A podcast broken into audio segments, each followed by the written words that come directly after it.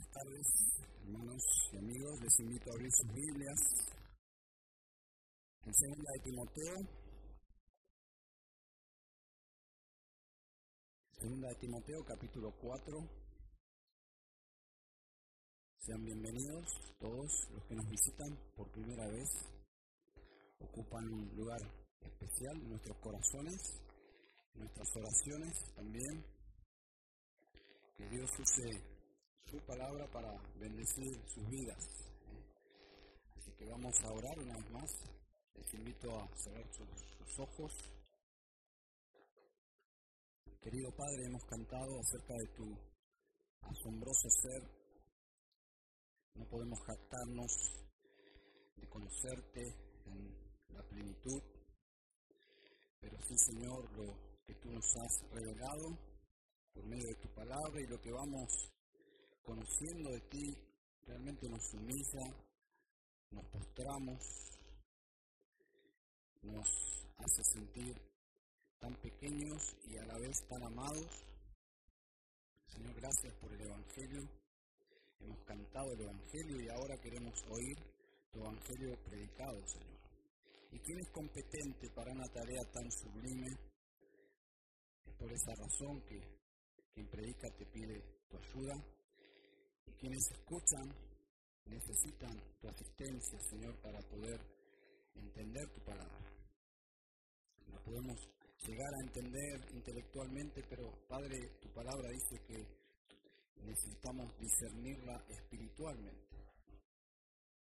Y esa es obra de tu espíritu, es por eso que pedimos que activamente se mueva en medio de nosotros, para que tu palabra alumbre nuestro entendimiento. Oramos en Cristo Jesús. Amén. Segunda de Timoteo capítulo 4, versículo 14, encontramos a un personaje que será el, el tema de esta predicación. Alejandro, el calderero, me hizo mucho daño, el Señor le retribuirá conforme a sus hechos. Versículo 15. Tú también es decir, Timoteo, el receptor de esta carta, tú también cuídate de él, pues se opone vigorosamente a nuestra enseñanza. Hace unos días atrás, leyendo, terminando de leer en realidad el libro de Jaime Adams sobre los salmos imprecatorios, el título es muy llamativo, Salmos de guerra del príncipe de paz.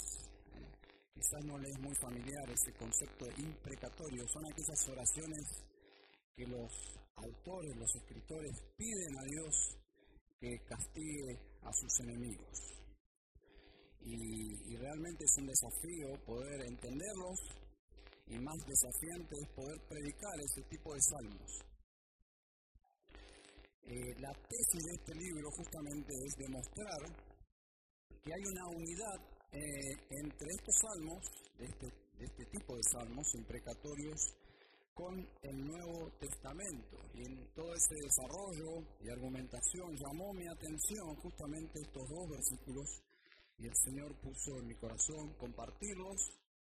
Eh, compartí en campana estos dos versículos Quizás porque estamos en un tiempo especial de verano y en verano normalmente hacemos como un paréntesis en, en las epístolas que venimos estudiando y permítanme por favor hacer un paréntesis, creo que es el segundo, si no me equivoco, en Primera de Pedro, para tocar este tema. Quisiera compartir acerca de este Alejandro. Bien, esta epístola es la última carta del apóstol Pablo. Pablo se está despidiendo en esta carta de su amigo, su discípulo, su, hijo espiritual, podríamos decir, Timoteo. Ya había escrito una carta, por eso esta epístola se llama Segunda Epístola a Timoteo. Se está despidiendo no solo de Timoteo, sino del mundo. Se está despidiendo de esta vida. Y estos versículos pertenecen al final de la carta. En esta carta Pablo revela que el Señor le ha comunicado de alguna forma que, que saldría de la prisión para ser verdaderamente libre, cuando hablamos de verdaderamente libre, es partir con el Señor.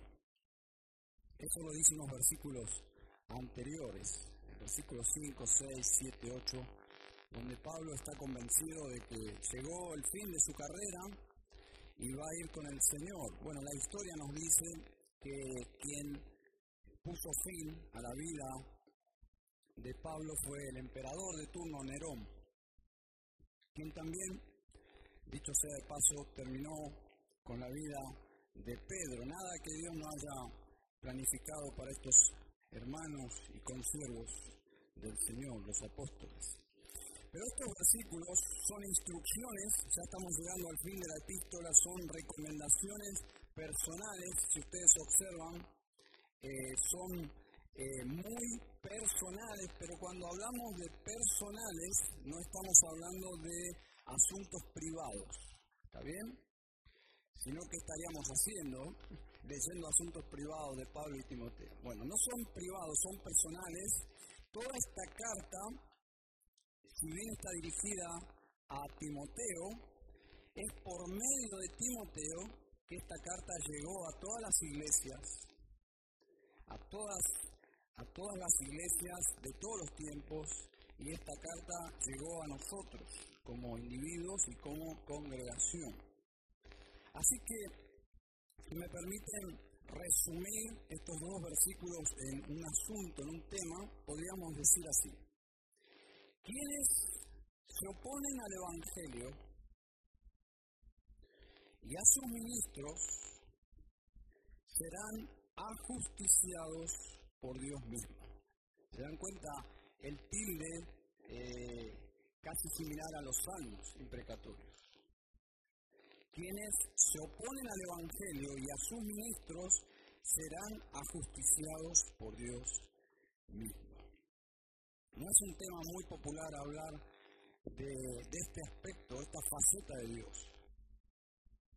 Pero permítanme dividir estos dos versículos en dos partes. En primer lugar, versículo 14, el Señor se vengará por el daño hecho a sus siervos. En este caso es Alejandro y el daño es a Pablo. Pero el principio general es que el Señor se vengará del daño hecho a sus siervos. En segundo lugar, versículo 15, el Señor se vengará por el daño hecho al Evangelio. Bien, entonces vamos a ir al primer punto. Alejandro. Bueno, hay varios Alejandros en el Nuevo Testamento, pero este Alejandro es único. ¿eh? Este Alejandro es único porque es justamente Alejandro el calderero. ¿eh? Ustedes saben que el origen de muchos de nuestros apellidos tienen que ver con, la, con el trabajo que hacían. Si usted es de apellido Herrera, probablemente en sus antepasados eh, su familia tenía una herrería. Si usted es carpenter, ahí un poquito más sofisticado, pero probablemente usted viene de una familia de carpintero. Y así podemos eh, indagar. Entonces, este hombre es Alejandro el calderero. De Roma. Es el único Alejandro el Calderero en Roma. Hay otros Alejandros, pero todos los estudiosos concuerdan que este es único. Y es un trabajador justamente de metales. Trabajaba en cobre o bronce, eso es lo que implica esta, esta frase. Trabajaba con sus piezas bajo fuego, un trabajo duro, y es por eso que quizás llamó tu atención el título del sermón. Eh, ya un joven me, me dijo que le había llamado la atención eh, el título. Perdonen por el título, hermanos. Alejandro el metalero, pero ¿está bien o está mal? Trabajaba con metales. Por lo tanto, Alejandro el metalero, si usted leyó bien, ¿era heavy o no era heavy?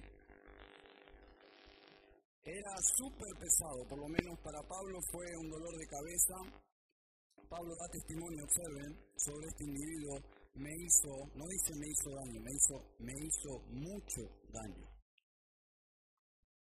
Mucho daño.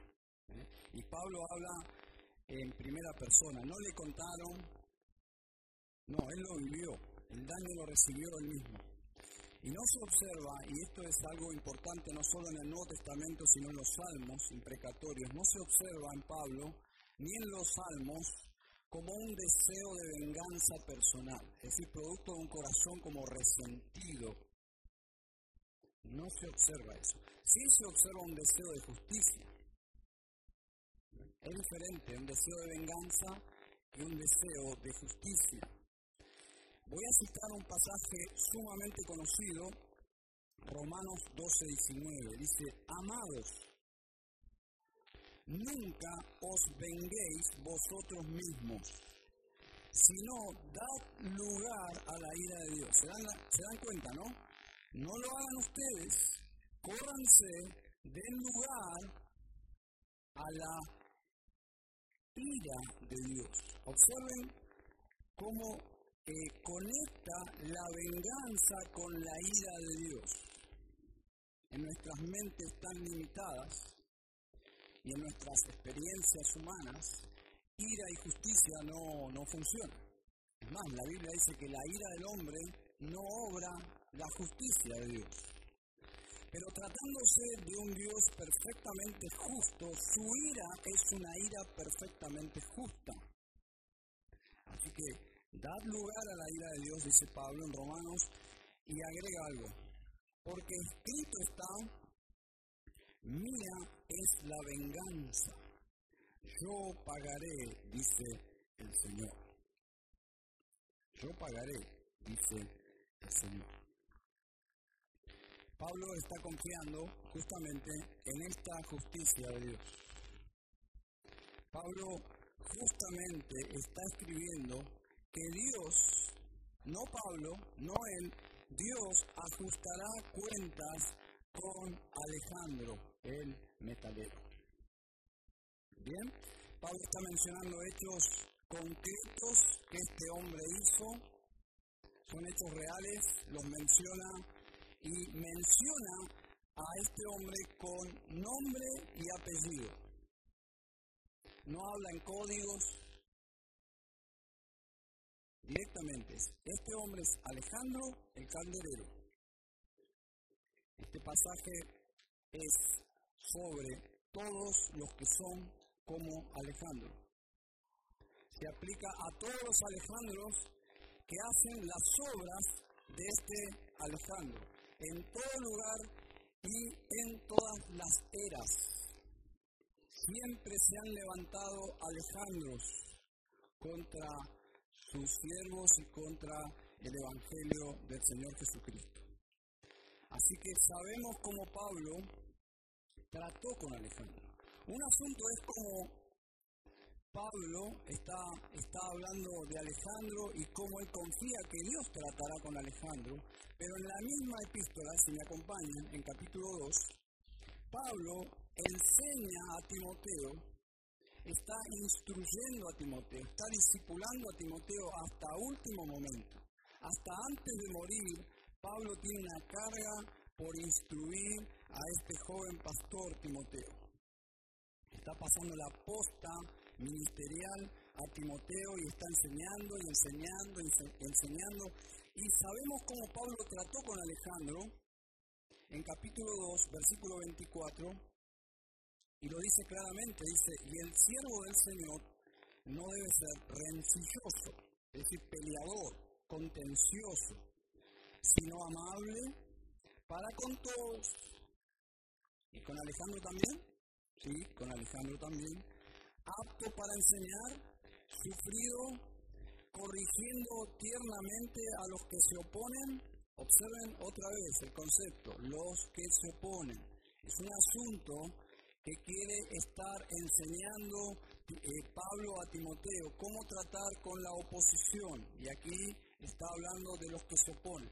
Por si, por si acaso, Dios, preste atención, por si acaso Dios les da el arrepentimiento que conduce al pleno conocimiento de la verdad. Observen el proceso. Arrepentimiento que lo da Dios que conduce al pleno conocimiento de la verdad, versículo 26, y volviendo en sí, escapen del lazo del diablo, habiendo estado cautivos de él para hacer su voluntad. Las personas que se oponen no son eh, trabajadores independientes, no son monotributistas de la oposición, no son independientes. Trabajan para alguien, y lo dice claramente aquí, trabajan para el diablo. Si Dios tiene un opositor, un mega opositor es el diablo. Y el diablo tiene un conjunto de, de instrumentos que los usa para su obra. Y en este caso es Alejandro. Estas personas trabajan para el diablo, dicen que están cautivos, ¿eh? están cautivos para hacer su voluntad, es decir, son esclavos, son obreros y sus voluntades, sus voluntades están sujetas a la voluntad del diablo.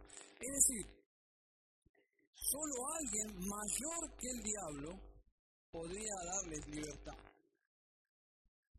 Y es Dios, y es lo que está planteando Pablo aquí. Solo Dios tiene el poder de concederles una escapatoria.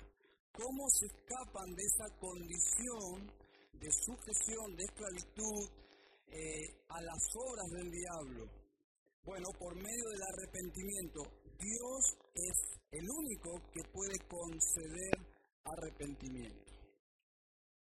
Aún Alejandro, Alejandro era un opositor del apóstol Pablo. Se opuso al apóstol Pablo. No sabemos cómo, pero Pablo dice que le causó mucho daño. Hay una implicancia, no obstante, en el pasaje, la palabra que usa es una palabra del ámbito legal.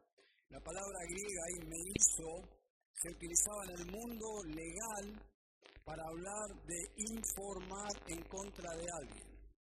Ese es el ámbito que se usaba esta palabra y traducido podría ser en forma literal. Alejandro informó muchas cosas malas contra mí. Es decir, podemos pensar, imaginarnos que la forma de oposición fue que este hombre Alejandro complicó al apóstol Pablo, aceleró la causa para que finalmente sea declarado culpable y decapitado. Bien, así que este Alejandro realmente era un opositor de Dios, de Pablo, del Evangelio, de la iglesia. Pero algo es seguro, dice Pablo aquí, el Señor le retribuirá conforme a, sus hechos. Y quizás este es el corazón de lo que quiero comunicar de este pasaje concepto de la retribución contra el pecado. La retribución que Dios hace contra el pecado es perfectamente justa. A Dios nunca se le va la mano. Nunca, jamás. Su retribución es conforme a su naturaleza de justicia. Cuando Dios concede arrepentimiento a alguien, no significa que Dios está dejando de lado su justicia. No está diciendo, eh, bueno, hago la vista gorda como, como nosotros conocemos. ¿Qué significa eso? Porque si fuese así Dios no sería justo. Dios concede arrepentimiento, pero no pasa por alto el pecado. Ningún pecado es pasado por alto. Y uno dice, pero ¿cómo es esto? Entonces no hay perdón. Bueno, el perdón es posible porque el pecado no fue pasado por alto, justamente. Todos los pecados serán castigados. Y alguien puede pensar, ¿y los pecados de los creyentes que fueron perdonados fueron castigados también? Fueron castigados también, dice Isaías 53, 5, Masel, hablando del Mesías, nosotros sabemos que Jesucristo, mas Él fue herido por nuestras transgresiones, molido por nuestras iniquidades. El castigo por nuestra paz cayó sobre él. Versículo 6. El Señor hizo que cayera sobre él, sobre Cristo, la iniquidad de todos nosotros. ¿Se dan cuenta? No es que el perdón implica que Dios dice, bueno, eh, no pasa nada, está todo bien, dejemos esto de lado. No, no. Nuestros pecados que fueron perdonados fueron castigados en Cristo. Pablo fue un opositor al Evangelio también. Si, conocen la historia de Pablo, Pablo fue un opositor eh, al Evangelio, a sus ministros, participó en la ejecución del primer mártir, justamente San Esteban. Ahora la pregunta es, ¿Dios castigó a Pablo? ¿Sí? Dios castigó los pecados de Pablo en Cristo. Dios castigó mis pecados en Cristo. Si sos cristiano, Dios castigó tus pecados en Cristo pero los pecados son todos, absolutamente todos castigados. A propósito, ¿es Jesucristo tu Salvador? Porque si Jesucristo es tu Salvador, no estás en tus pecados, estás en Cristo.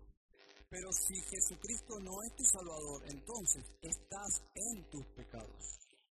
Y si te tomara la justicia de Dios, serías ajusticiado por tus pecados en carne propia. Y eso es lo que la Biblia llama el infierno. ¿Te ha, ¿Te ha concedido Dios el arrepentimiento? El arrepentimiento, como hemos mencionado, que te conduce al pleno conocimiento de la verdad volviste en sí, como esta frase implica aquí, volviste en sí, cuando, un cristiano, cuando una persona se convierte a Cristo, una de las cosas llamativas que, que suceden y que dan testimonio es como alguien que volvió en sí. Como que el sentido común se ajusta, como que empiezan a ver las cosas desde la perspectiva de Dios empiezan a ver la gravedad de sus pecados. Eso es volver en sí. Volviste en sí, escapaste del lazo del diablo. Alguien puede estar pensando, pero yo jamás he estado enlazado al diablo. Bueno, esa es una actividad que la mayoría de las personas no son conscientes. No necesitas ser un brujo o un pai, un banda o un hechicero. ¿eh? aún las personas religiosas sin Cristo están enlazadas al diablo. Y dice así, también dejás, cuando venís a Cristo, dejás de hacer su voluntad. Esto no te convierte en un ser libre, el cristiano sigue siendo un esclavo, pero la Biblia dice que ya no somos esclavos ni del diablo ni del pecado, sino ahora somos esclavos de Cristo. estamos tan felices que, que sea así, porque Cristo es un amo bondadoso, es un amo tierno, infinitamente sabio, amable, todopoderoso. Y los cristianos eh, le alabamos, le cantamos hoy a nuestro amo, a nuestro Señor. No somos esclavos eh, malhumorados, amargados. Los cristianos somos esclavos felices, felices de estar bajo el yugo de Cristo. Cristo dijo, mi yugo es que es fácil, ligera mi carga. Cuando miramos hacia atrás y vemos nuestro yugo antiguo, esclavos del pecado, del diablo, estamos, estamos tan felices de ser de Cristo. Espero que puedas decir amén a esta pregunta, si es Jesucristo tu Salvador. Este Alejandro, el metalero, es culpable de causarle mucho daño a un instrumento amado de Dios, el amado y fiel y sufrido apóstol Pablo. Por lo tanto, el principio que se genera a partir de este versículo es, el Señor se vengará por el daño hecho a sus siervos. En todo lugar donde los hijos de Dios son eh, asesinados, perseguidos, hostigados o bullying, como, como se dice ahora, en cualquier categoría de, hostigamiento, de oposición, el cristiano puede hacerse a un costado y dar lugar a la justicia y a la ira de Dios. No nos vengamos por nosotros mismos. Cuidamos el corazón. Y ahí es donde entra el concepto de el, mandamiento de Jesús, donde dice, nosotros dejamos lugar a la ira y a la justicia de Dios. E inclusive Dios ha cambiado de tal forma nuestros corazones que podemos orar por nuestros enemigos. Eso es sobrenatural, ¿no? Orar por nuestros enemigos. El Señor se vengará por el daño hecho a sus siervos. En segundo lugar, el Señor se vengará por el daño hecho al Evangelio, a su obra, ¿no? Versículo 15. Tú también cuídate de él, pues se opone vigorosamente a nuestra enseñanza. Dice el pastor Edwin Luxer, hoy en día Dios no suele juzgar a la gente con una muerte física inmediata, pero sigue en pie el juicio de la muerte espiritual con una condenación aún mayor. Los hombres, o la mayoría de los hombres, no, no, no tienen temor de esta realidad. No es que Dios es eh, indulgente con el pecado. No. Hay un pago, hay una retribución que se hará en el conocido juicio final. Dios no está matando a la gente hoy porque algunos menosprecian la Biblia diciendo, si la Biblia es verdad, ¿por qué Dios no hace nada? Dios aparentemente no hace nada, pero está haciendo cosas y finalmente hará y traerá todo a su trono de justicia. Ahora, sin dudas, los hombres serán juzgados según la luz que han recibido del Evangelio y la han rechazado. Eso es categórico. Cristo habló de las ciudades que vieron sus milagros, que escucharon sus prédicas y lo rechazaron. Dice Jesús que van a recibir más condenación que las ciudades más impías de la antigüedad. ¿Por qué? Por el simple hecho de que tenían más luz. Más luz del Evangelio, más luz recibida del Evangelio y rechazada, más condenación. Este tal Alejandro, en apariencia, por lo que leemos, se movía dentro del círculo de la iglesia profesante. Bien, y Pablo, tal es así que Pablo le aconseja a Timoteo cuidarse de él. ¿Por qué cuidarse de alguien que no está en el entorno? No. esta recomendación de cuidarse de Alejandro es porque Alejandro me lo odiaba. Juan Calvino escribió que el pastor debe tener dos voces, una para reunir a las ovejas y otra para alejar y ahuyentar a los lobos y ladrones. Esta, esta voz del apóstol Pablo es esa voz, esa segunda voz, ahuyentar a los lobos. Tú también cuídate de él. ¿Por qué? Porque es un lobo. Cuídate de él. Porque alguien te va a recomendar cuidarte de alguien porque es peligroso. ¿Mm? ¿Y cuál era el peligro? Pues se opone vigorosamente a nuestra enseñanza. Este Alejandro era peligroso porque era un opositor a la doctrina, a la enseñanza, al Evangelio. Bien, así que Timoteo no invitaría a Alejandro al culto del domingo por la noche. Y con esto menciono, o, esto ilustra lo que Calvino decía acerca de estas personas, que son lobos. Saben, en mi vida de pastor, creo que he invitado, he invitado solo tres veces, y lo tengo tan presente, solo tres veces a tres personas de la iglesia que no eran miembros a cárcel. Que con dolor tuve que decirles que por favor ya no eran bienvenidos. Solo tres veces y están en mi memoria.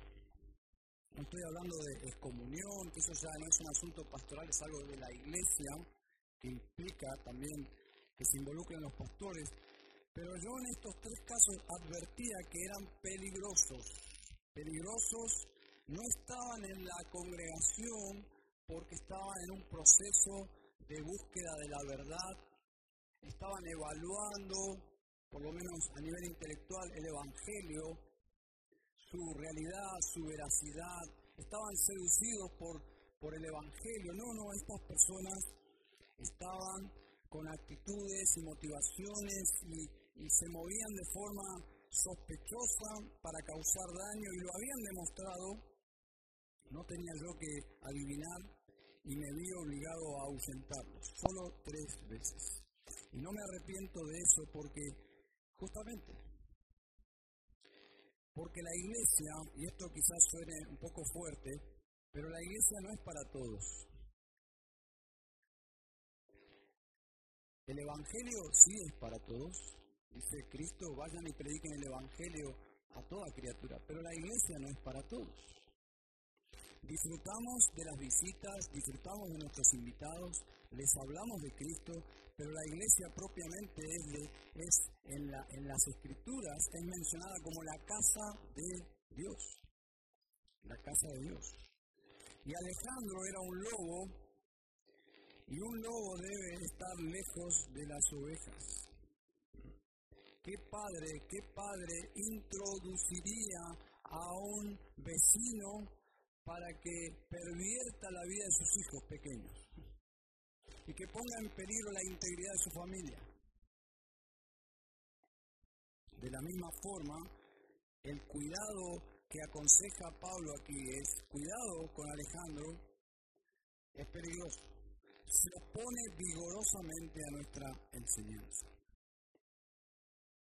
En el año 1749, Jonathan Edwards, famoso predicador y teólogo norteamericano del siglo, bueno, siglo XVIII, este hombre tomó una postura, estudiando las escrituras, se dio cuenta que algo estaba haciendo mal en su ministerio y tomó la, la postura, la decisión de separar de la cena del Señor a todos los que no manifestaban una verdadera conversión. Y escribió un documento precioso, bíblico, sobre su postura. Lo triste, dicen los historiadores, que muy pocas personas de la congregación lo leyeron. Los tiempos no han cambiado. Menospreciaron su escrito, lo tomaron como una afrenta personal. Muchas familias poderosas de la iglesia y esto llevó en la práctica a que Lutero, a que Jonathan Edwards dijera que muchos de los hijos de las familias de renombre de la congregación ya no eran bienvenidos a la mesa del Señor, claro. Ese fue un problema. Se enojaron de tal forma con él muchos que finalmente movieron los hilos para despedir a Jonathan Edwards de su pastorado. Un año más tarde, Jonathan Edwards salía de la iglesia. Cuando nosotros actuamos según la verdad, vendrán aflicciones. Toda iglesia que tome una postura bíblica radical de obediencia hará que algunos se enojen y se opongan. Y creo que Alejandro se opuso hostilmente al ministerio de Pablo porque Pablo era radical y porque Pablo enseñaba la verdad y porque según Alejandro, según su óptica corrompida, entendía que, que Pablo era el hereje. Y él se opuso. Bueno, la sana doctrina ha traído históricamente oposición. No sabemos cómo este Alejandro se opuso a la enseñanza apostólica, pero sabemos que este Alejandro está aquí porque representa a una forma de oposición que está vigente, trasciende a este, este hombre. Dice la escritura en Efesios 6 que nuestra lucha no es contra carne ni sangre, no es Alejandro, es quien está detrás de Alejandro o de los Alejandros. Es el mismo Satanás. Y esta epístola advierte y capacita no solo a Timoteo, sino a los Timoteos, a los ministros, a las iglesias que se levantarían históricamente en el tiempo. Observen capítulo 3, por favor, de esta epístola. Pablo advierte sobre esta clase de hombres como Alejandro en los últimos tiempos. Dice el versículo 1, 3, capítulo 3, versículo 1, pero debes saber esto, debes saber esto, que en los últimos días vendrán tiempos difíciles, porque los hombres serán amadores de sí mismos, avaros, jactanciosos, soberbios, blasfemos, desobedientes a los padres, ingratos, irreverentes, sin amor, implacables, calumniadores, desenfrenados, salvajes, aborrecedores de lo bueno, traidores, impetuosos, envanecidos, amadores de los placeres en vez de amadores de Dios. Y el versículo 5 llama muchísimo la atención porque dice teniendo apariencia de piedad. Y uno dice, ¿cómo, cómo puede una persona aparentar ser piadoso con estas condiciones de los primeros cuatro versículos? Bueno, lo logran. Lo logran, dice, teniendo apariencia de piedad, pero habiendo negado su poder. A, los tales evita. ¿Se dan cuenta? Esta clase de hombres no están en, la, en los bares en las esquinas de los barrios, en las plazas, drogándose. No son delincuentes, son evangélicos. Están en las iglesias, están en la cristiandad visible. Están allí. Y observen en el versículo 8 cómo Pablo menciona la sutileza de la oposición. Dice el versículo 8, así como Janes y Jambres, y otra vez, se opusieron, es el gran asunto aquí, así como Janes y Jambres se opusieron a Moisés, se está remitiendo muchos años hacia atrás, de la misma manera, ahí vuelve, vuelve al presente, de la misma manera estos, estos también se oponen, ahí está la palabra, a la verdad hombres de mente depravada, reprobados en lo que respecta a la fe. Probablemente tengan mentes brillantes en muchos asuntos de este mundo, pero en cuanto a la fe, dice Pablo, son reprobados. Y estos hombres se manejan como se manejaron en el pasado Janes y Jambres. ¿Y quiénes eran? ¿Quiénes eran Janes y Jambres? Probablemente la mayoría de ustedes saben que son dos nombres que se les adjudicaba a los brujos que estaban junto a Faraón cuando Moisés entraba a la presencia del Faraón en Egipto y hacía sus milagros, aparecieron los personajes que reproducían los milagros. Es decir, hacían una obra paralela imitando la obra de Dios. De la misma forma, estos hombres se oponen a la verdad. ¿Qué forma más sutil de oponerse a Dios que hacer paralelamente lo que parecería ser la obra de Dios? ¡Wow! Porque el diablo es muy sofisticado, ¿eh? No crean que él es muy simplón.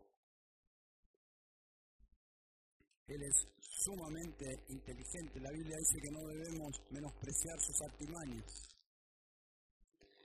Y estos dos hombres desacreditaban a Moisés, su ministerio, su misión, su poder, el poder de Dios, lo desacreditaban haciendo algo en apariencia igual. En la actualidad hay falsos evangelios que sutilmente desacreditan el verdadero evangelio. Producen una clase de cristianos que parecen cristianos que no lo son. Y van desacreditando la verdad de Dios. Una forma muy sutil y compleja de oposición, ¿no? Pero la verdad ha traído históricamente oposición. Desmayaríamos si no creyéramos que Dios se encargará de estos hombres que son sutiles, engañadores y malvados como Alejandro. Desmayaríamos. Quisiéramos hacer justicia por, por nuestras propias manos. Pero qué bueno saber que, que están esta clase de versículos. Y sabemos cómo Pablo manejó con tanta sabiduría y madurez este asunto de la oposición. Un hombre que confiaba en la soberanía de Dios, un hombre que confiaba en la justicia de Dios. ¿Se imaginan a Pablo diciendo, eh, cuando lo veas, eh, juntate a algunos hermanos y lo agarran y, le, dan, le dan su merecido? No, hermanos. Hay una posibilidad que es difícil de entender, por lo menos en mi caso me es difícil de entender cómo nosotros, si nos descuidamos, podríamos llegar a ser opositores, opositores pasivos por descuido. Les voy a dar un ejemplo. Mateo capítulo 16, versículo 21. Desde entonces Jesucristo comenzó a declarar a sus discípulos que debía ir a Jerusalén y sufrir muchas cosas de parte de los ancianos, de los principales sacerdotes y de los escribas, y ser muerto y resucitar al tercer día. Claramente llegó el momento por el cual Jesucristo vino en su primera vez. Dice, esto es lo que va a suceder. Está hablando con los discípulos va a suceder esto, esto, esto, esto, pero finalmente voy a resucitar de los muertos. El Evangelio, ni más ni menos. De eso que está mencionando, Jesús edificaría una nueva humanidad, va a redimir la humanidad del mundo. Versículo 22 un descuidado, y tomándole aparte Pedro, comenzó a reprenderle, diciendo, no lo permita Dios, Señor, eso nunca te acontecerá. Pero volviéndose él, dijo a Pedro, quítate delante de mí, Satanás. Me eres piedra de tropiezo, porque no estás pensando en las cosas de Dios, sino en las de los hombres. Podrías estar pensando, bueno, está, está reprendiendo a Pedro, le está diciendo Satanás, o está diciéndole realmente a Satanás. La primera parte y la segunda parte se remite a Pedro, no lo sabemos bien, pero lo que sí sabemos es que Pedro se descuidó y terminó siendo un instrumento de Satanás. Imagínense Pedro colocándose entre el Calvario y Cristo y tratando de retener al Salvador ¿Se imaginan Pedro evitando la cruz?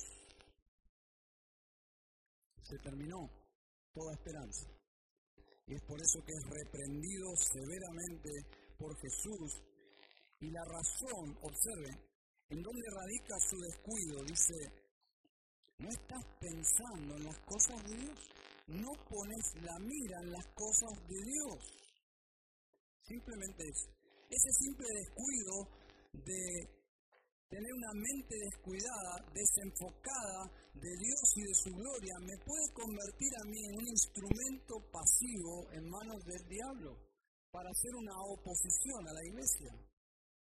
Versículo 24 de Mateo, entonces Jesús dijo a sus discípulos, a todos, si alguno quiere venir en pos de mí, niéguese a sí mismo, tome su cruz y sígame. ¿Se dan cuenta?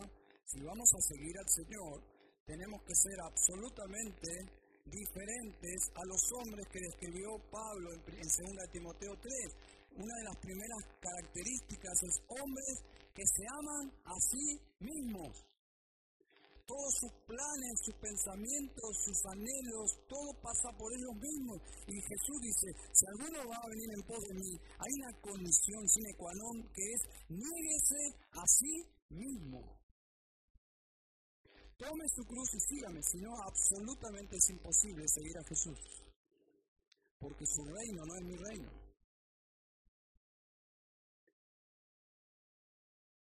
Podemos convertirnos en opositores, no al nivel de Alejandro, el metalero,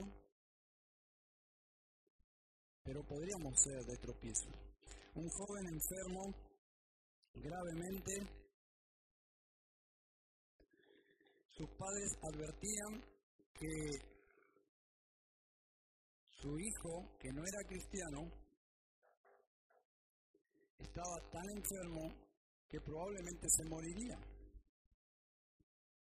Y estaban sumamente preocupados por el alma cuando todas sus, lágrimas se derramaron por la salud física, ya ahora llegaron al punto de estar preocupados por su alma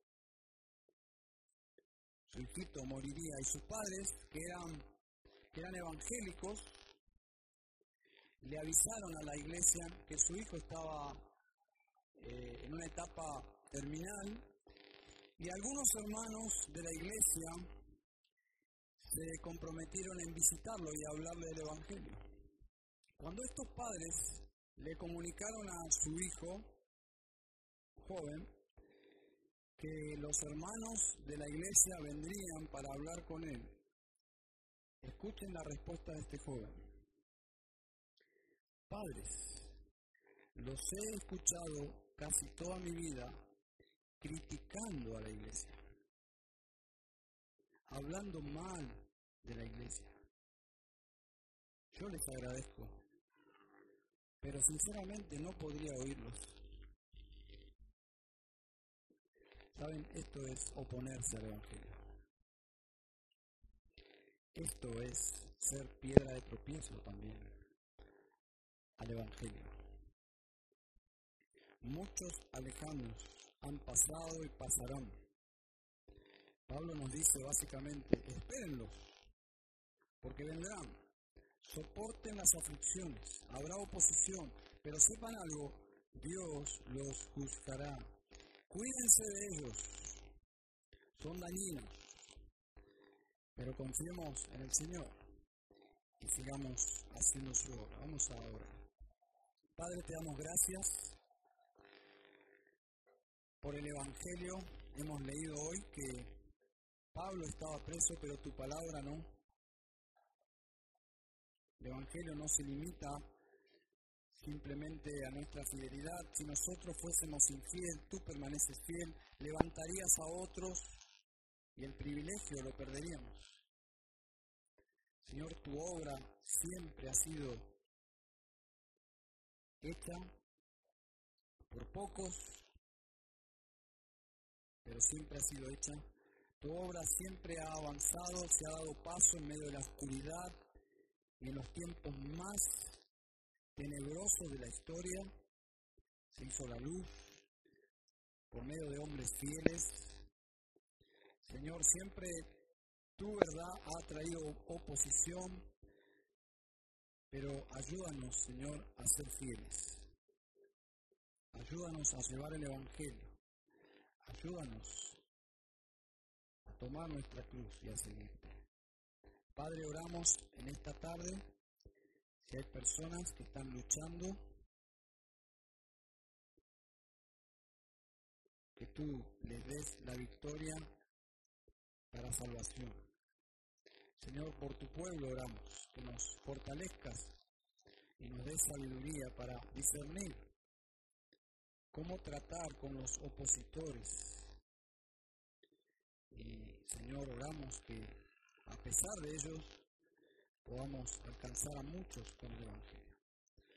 Oramos por nuestro país, Padre.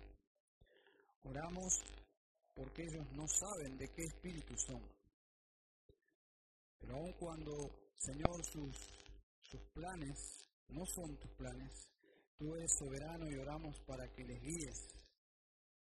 Nuestros líderes, Señor, a pesar de sus pecados, de su oscuridad, Señor, tu palabra dice que oremos por ellos. Señor, oramos que tú les ayudes. Y Señor, oramos por tu iglesia. Oramos por estas semanas por delante. Oramos, Señor, por sabiduría. Oramos por nuestros hermanos que sufren una oposición que ni imaginamos, aún la misma muerte. Señor, que tú les ayudes y nos des sensibilidad, Padre, para, para pensar más en ellos. Padre, oramos agradecidos por las visitas, que tú les bendigas y les guíes también. Oramos en el nombre de Jesús. Amén y amén.